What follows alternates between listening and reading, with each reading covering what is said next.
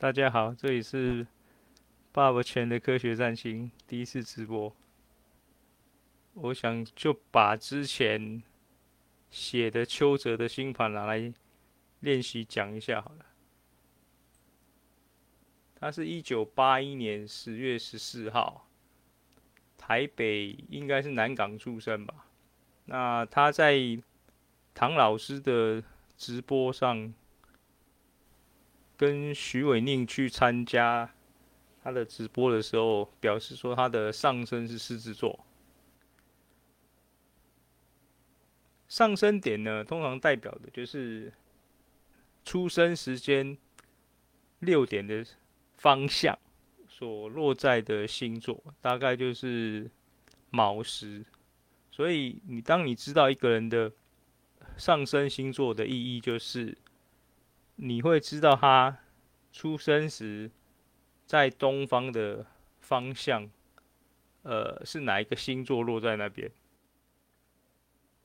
邱泽的星盘比较好玩的是说，他是一个天秤星群很多的人，从土星、太阳、木星、冥王星都落在天秤座。尤其土星、木星、冥王星是二零二零年去年那个武汉肺炎发生的时候，同时产生的一个星象，然后延续到今年。去年的星象主要就是土星跟冥王星合相之后，木星再从摩羯座的头部追上来，然后在一整年当中三次跟。冥王星合相，邱泽出生的一九八一年，再上一次木土合是二零二零年，然后在前面一次就是二零一九八零到八一之间。那邱泽出生的时候，刚好木土合在天秤座，冥王星也落在天秤座，所以跟二零二零年的木土。冥和在摩羯，形成一个四分相的关系。这个相位的特点是说，三个外行星夹着一个太阳。因为确定了邱泽是月亮白羊座尾巴。哦，因为他说他上升是狮子座，所以他的月亮大概就会落在白羊座的二十二到二十三度之间。也就是说。当你知道一个人的上升星座的时候，表示说你可以看到他是那一天的十二个时辰当中，在哪一个时辰出生的。土木冥都在天秤座，要怎么解释呢？呃，这就要从星座跟宫位的强弱势来看。天秤座的。着生星是土星，然后主宰是金星。那我们可以看到这边土星落在天秤座。邱泽的天秤星群是从土星天秤座十三度，然后太阳木星在天平二十度，冥王星在天秤座天平二十四度组合成，然后。水星在天蝎零度逆行，合相到冥王星，那它这个星群就形成一个很强烈的个人特征，融合了土星、木星跟冥王星这三个组合。土星是天秤座的主宰星，所以照理讲，它会是影响邱泽最强烈的一个特征吧。可是。因为木星跟它的太阳是精准的二十度合相，所以反而在某些方面来说，邱泽是比较像射手座的。如果这个木星人特质发挥的比较强的话，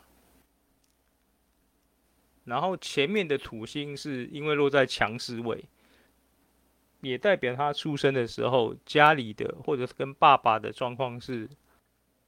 呃，比较辛苦的土星会先来，然后才有木星的好运，后面则是冥王星跟水星跟着发生。那像这样的一个比较复杂的相位的时候，我们要怎么样看这个人的个性是什么状态？他会同时融合了呃土星、木星跟冥王星三个有非常大落差的特质。土星是我们一般知道的比较保守、限制，然后背负责任或压力的一个业力之星。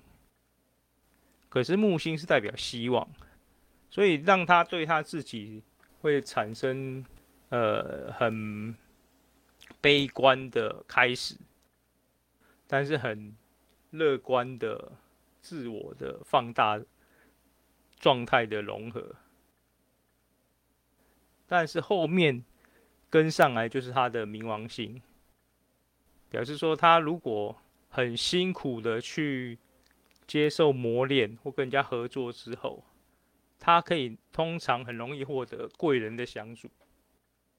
那你可以参考我在那个部落格或脸书写邱泽的星盘的他的经历，他小时候的状况可能是比较辛苦的，可是当他呃，进入排球队有经过磨练之后，他的木星好运让他很容易获得很，呃，怎么讲，互能够互相帮助的伙伴吧。因为排球是一种非常强调合作的运动，它跟篮球或棒球不一样的是说，排球的每次的攻击跟防守，他都没有办法靠一个人自己独立完成。他一定要有一个举球手，然后攻击手，还有接球的人，三个人、四个人配合得很好。然后防守的时候，那个封网的跟接球的也都要办法把球，呃，做到那个举球员的旁边，他才能够很好的把球做给攻击手，完成一次完整的攻击。所以这个天秤座能量。对邱泽来说是一个很强烈的他的个性的展现，然后土星则是象征他可以某一方面来说压抑自己的光芒，去配合这个团队。这边是不知道说邱泽小时候是什么时候开始变成举球员的啦。他的呃资料来看的话，大概是。高中的时候，东方工商才确定是举球员，因为呃，以男生的发育来说，小学到国中可能大家的身高都差不多，所以哪个位置可能都可以都可以打。可是等到你上在国中到高中已经发育之后，本来国小排球很好的，如果你身高没有跟上来。那么你可能就只能剩下举球员这个位置比较适合你。那邱泽可能就是这个状态。可是到举举球员之后，他反而还是反而变成是排球队的队长。哦，国小的时候还不是哦，国中的时候是副队长，然后到高中才成为队长。所以表示说他反而在。排球这种需要跟人家配合的运动上，他的天秤座能量让他的土星跟木星得到一个非常协调的发展。土星的限制对他来说，反而是一个让他的呃日木合相产生一个很好运或或完整的发挥吧。所以他才会变成可以接下队长这个职务。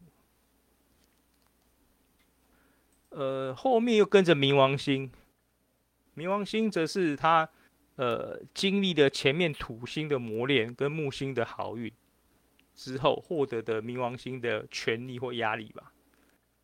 木星的好运是说他当排进入排球队之后，国中的时候就。拿到全国的甲组冠军，所以等于是很很难得的，整个国国中的排球队，通通保送东方工商，然后到东方工商之后，一样也拿到全国第二，然后保可以保送北体，这个是他的木星好运带给他的一个很容易出人头地的特质。但是后面跟着冥王星，表示说他获得好运之后，这个冥王星会带来一种剧烈生死变化的反转。在他的资料上看得到，是说他高中的时候、高职的时候，在青年国家、青少年国家代表队选拔前发生过车祸，然后必须休养三个月，而失去了这个选拔的资格。然后后来恢复之后，再苦练，把那个体能啊、技巧都拿回来之后。才又回到举球员的位置，然后获得全国第二，保送北体。然后这个能量在他后来土木冥合向太阳的状况，在他出道之后进入演艺圈，大概也是类似这样状况。土星在前面是他大学的时候。爸爸生病，所以必须有现实的要求，要他去承担家里的责任。这个星群的特质就是，你的个人星会象征你的能力，可是外行星象征你遇到的状况。所以他进入演艺圈也是因为先有爸爸的身体的病痛需要医药费，然后他去找可以做的工作，健身房发传单吧。然后才被星探相中，然后就进入演艺圈开始赚钱。哦，土星先来给他这个责任跟压力，然后木星让他好运是他很容易怎么讲获得贵人的相助，他也很容会跟人家合作，那个平衡感算是他为什么也包括外表或是个性上。是他比较成熟的部分。土星给他一个可以磨练的能力，木星给他一个乐观、比较阳光的特质。如果只是单纯一个土星或是木星，都会让他形成完全两种不同的天秤座。如果是土日和天秤，可能会变得更像摩羯座，因为因为土星是一个现实的星啊。然后木星和太阳的天秤座则会变更像射手座，他可能会很热切追求自己想要的伴侣合作对象，但是通常不太能够维持原本天秤座的那种比较保守或稳定的忠诚度。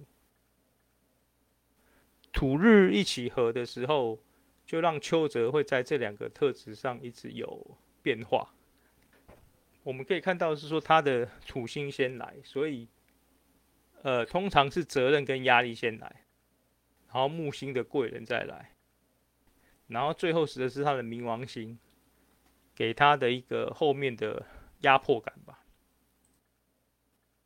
那这个状态跟他爸爸对他的影响应该也蛮强的吧？或不过这个没有，呃，经历跟他本人的。解盘之后，我们就不太清楚，然后也没有办法从新闻上获得比较明确的答案吧。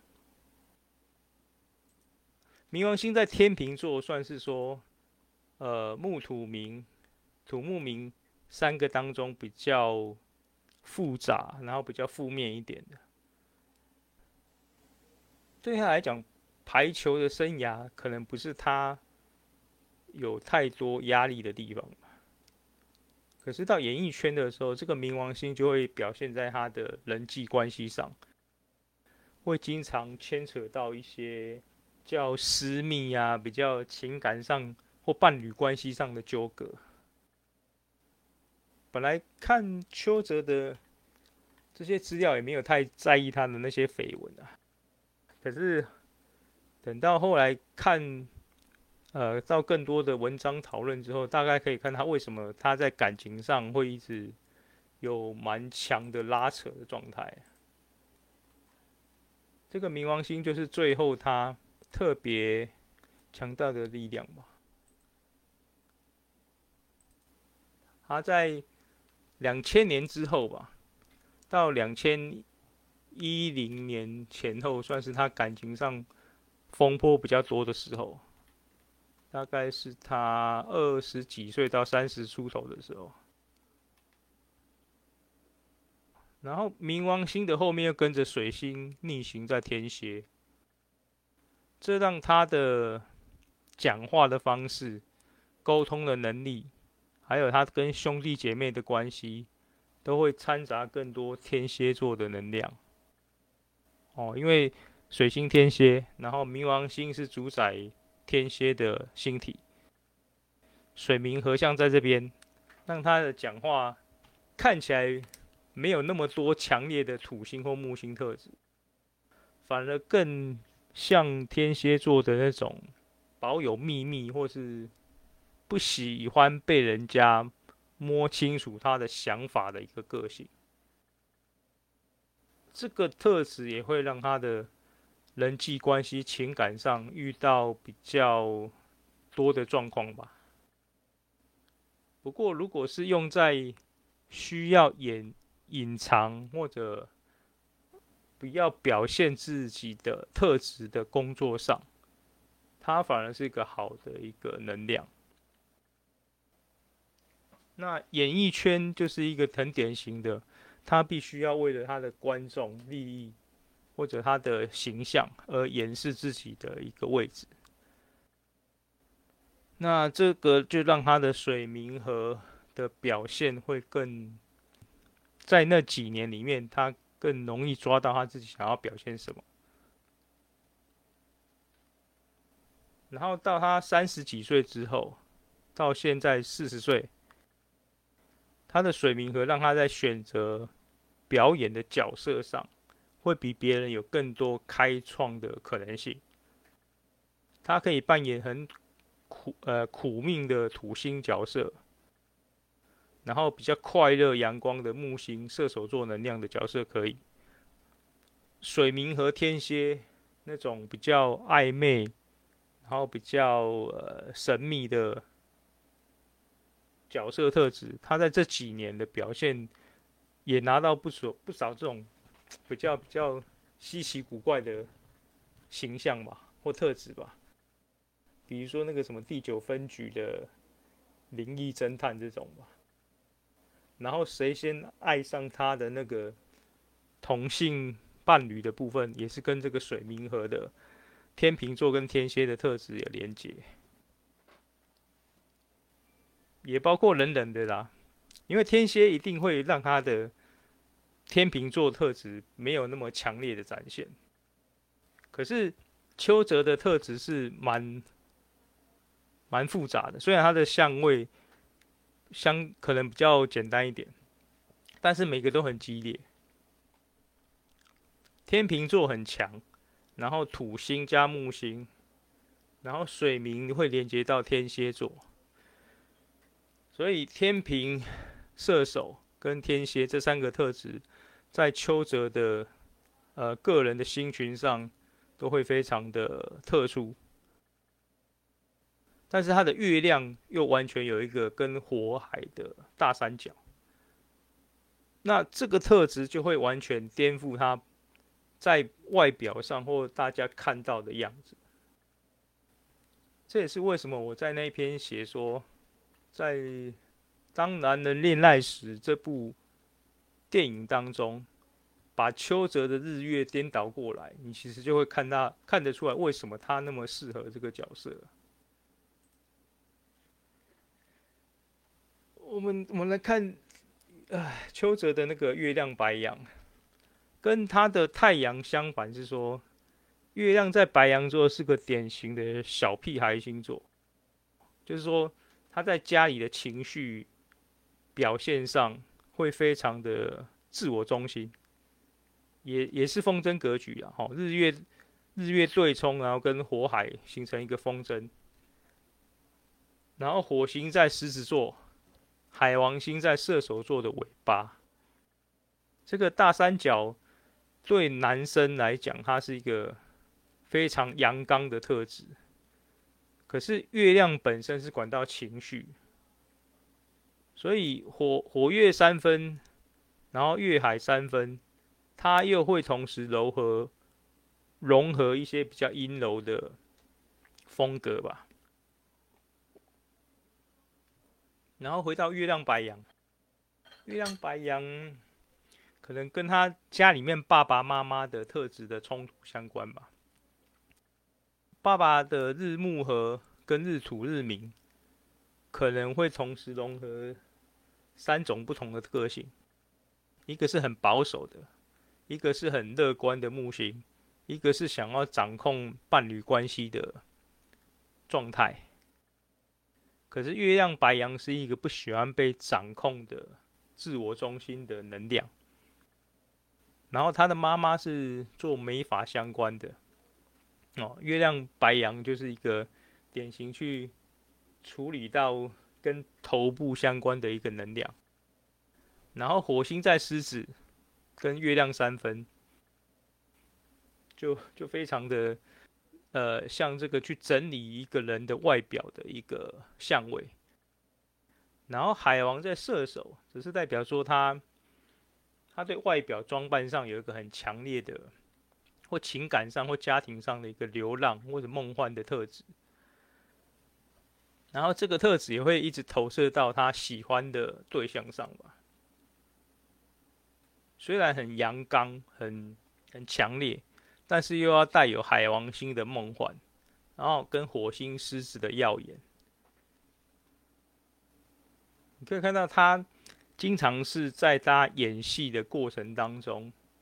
跟一些比较耀眼的对象产生感情关系，也是跟这个月火海大三角有强烈的关联啊。妈妈强不强势哦？这个就不知道哎。就这个月亮跟日暮冥对冲来说，他他因为邱泽从小是跟阿嬷一起生活的，所以他的阿嬷个性。到底是比较像他爸爸还是像他妈妈？这点也有也也有可能性啊。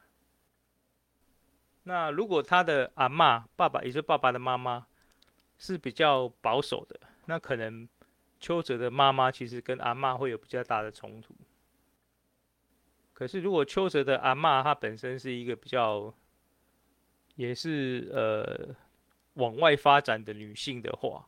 可能他的爸爸跟妈妈的冲突就是，他爸爸可能会比较听阿嬷的，然后让让妈妈有因为婆媳关系还是什么产生他爸爸夹在中间两边为难的状况，可能是这样啦。他大概是二零零三吧，跟杨丞琳一起合作的。那个原味的夏天的时候，传出跟杨丞琳交往嘛。二零零九年是传出跟陈乔恩，然后二零一零年跟中国的唐嫣，二零一三传是李玉芬。哦，所以可以可以看到他他喜欢的对象通常要有一定的外表的魅力或诱惑力，然后又要比较。怎么说外放啊，比较开放的特质吧，比较像，甚至有一些像男孩子个性的部分，那他自己才会扮演那个太阳的特质。只是说他自己的太阳会在土星、木星跟冥王星之间换来换去。那他到底是喜欢比较保守的，还是比较乐观的，还是那种控制欲比较强的？他自己也会有在他内心有一个很复杂的化学作用，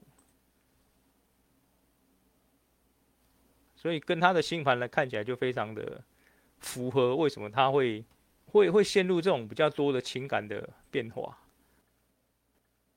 当然也跟他的月火海这个很强大的情感魅力有关的。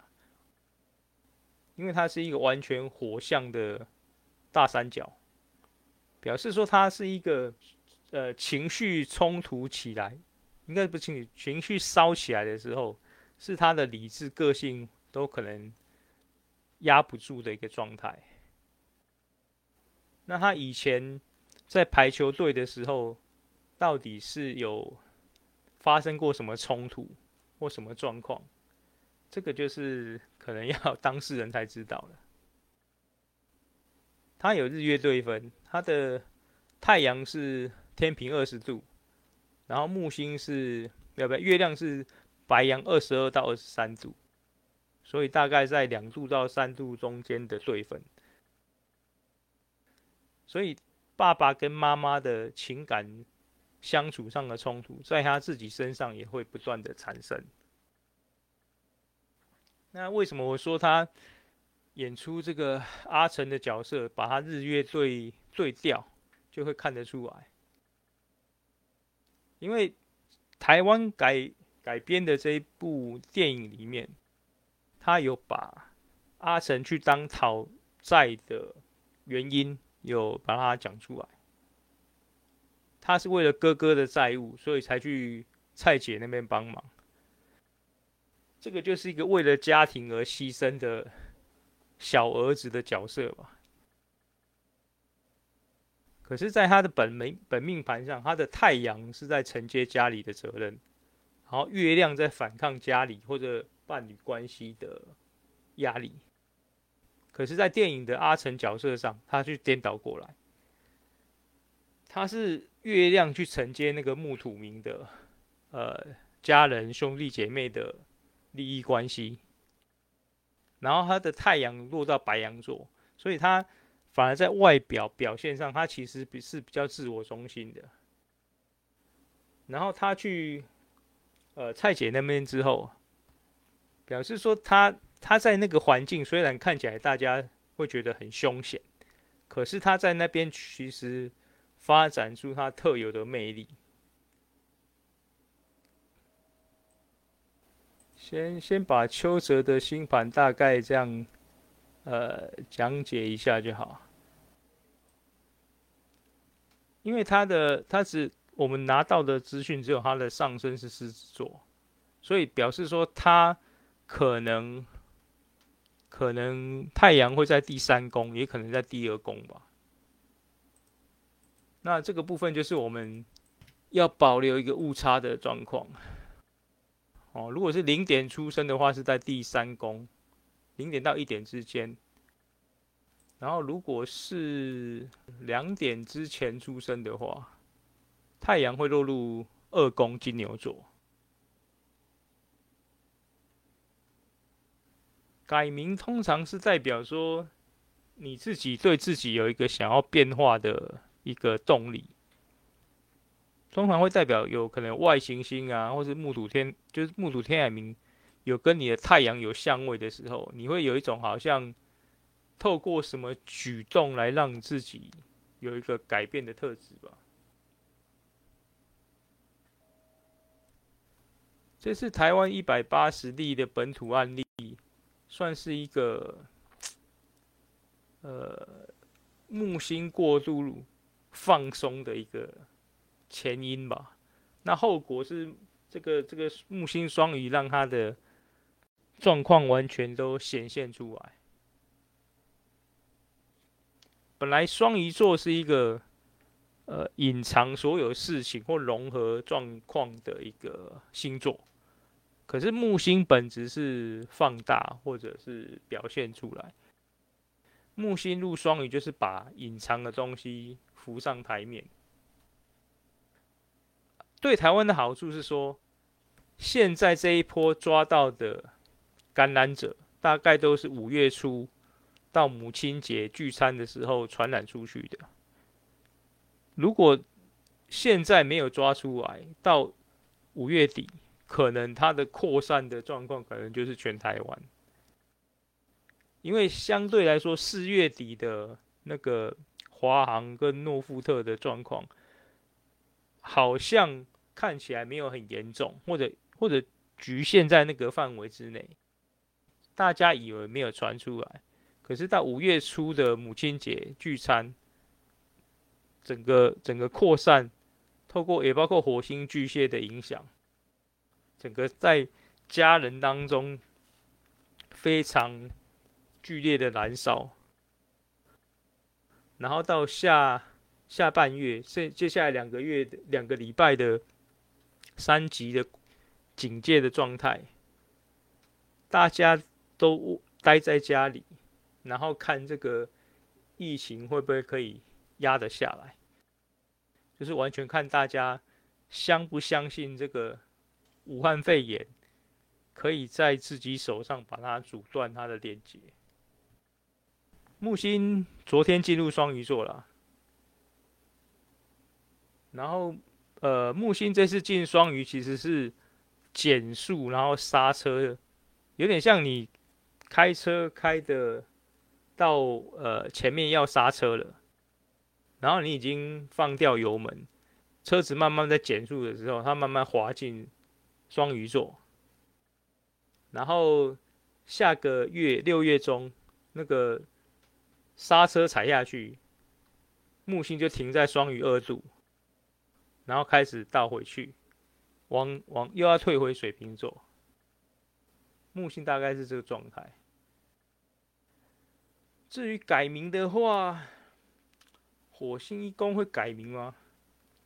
不一定哦，因为改名字这个东西，除非是像上一次那个，好像是四月吧，还是还是三月，四月的时候归于。之乱一样，火星比较像是短暂的一个冲动，为了某一个目标目的而去改变自我，或者是做了什么事情。那改名这个东西，通常是一改你就不会想，你不会预计说你改了之后还要再改，所以通常改名字的那个状态跟火星的连接比较小。火星比较像是你到某个时间点突然很想做什么事情去彰显自己，那这个能量会呃推你去做一些改变外貌或者名字这样的事情。可是它的起因或更大的动力原因，通常不是火星，火星只是在那个当下产生的一个怎么讲？更大的行动力吧，或者或者是一时的冲动吧，也不算乌托邦啦，或者说，只有在混乱的地方才会需要乌托邦啊。那这次木星进双鱼，只是二零二二年木星在上半年扫过双鱼座的一个前场戏吧。所以大家确诊，明天明天就不知道是多少人了。这种这种刺激感，回头看四月的时候，有大家对疫苗的疑惑，就产生一个很大的，你算讽刺吗？或矛盾吗？火明是在六月初才会对分的。如果你用星座来看的话，火星入巨蟹，基本上跟冥王摩羯就有对分的冲突在。可是真正到二十六或二十五度对冲，要到六月初，那那个时间会是更强烈冲突的时候。所以像以色列的跟巴勒斯坦这个互互丢火箭，会不会有更强烈的冲突，都有可能。然后缅甸那个军方或者缅甸的内战会不会在那个时候爆发？台湾的疫情在六月初可不可以压下来？然后中国那个什么四九中学的那个高中的事情，学生坠楼也在那也在中国或者那个华人圈、中国圈里面产生很大的状状况。这个都是类似火星能量。在巨蟹座烧起来的家里的议题。那台湾除了前昨天还前天，前天那个停电是一个嘛？然后现在疫情爆发是一个。那接下来两个礼拜，大家都要窝在家里面，在家里面产生的冲突啊事件是什么？就是我们到六月初要看到的事情。在以前或者古典占星，有一些流派会说，只要星体进入那个星座，它就会看作是有冲突相的产生。那只是说到现代占星，会用更精确的度数来看这个状况。冥王星是很慢的嘛，所以火星来的时候，它的冲冲撞的时间可能会提早发生，但是。后面当度数越来越逼近，到底是又爆发新的状况，还是前面已经烧起来的事情，在六月初，呃，到达一个分水岭。比如说台湾的疫情，大家两个礼拜、三个礼拜的处理，是真的能够，呃，透过国家还有医疗体系组织的能力，去把这个火压下来，还是？大家闷了三个礼拜就受不了了，就干脆还是出去，像像欧美那样，去年呃三四月这样，他们受不了那个那个封城啊、封闭、封锁，就干脆就整个放掉都有可能。然后加上台湾的疫苗，大概六月、七月，六月还会再进一批嘛，七月底国产的疫苗可能也可以呃上市，都是。呃，六月底到七月这一波变化，木星进入双鱼三个月变化产生的一个变动，很很强烈、很直接，然后大家都看得到的变化，这样。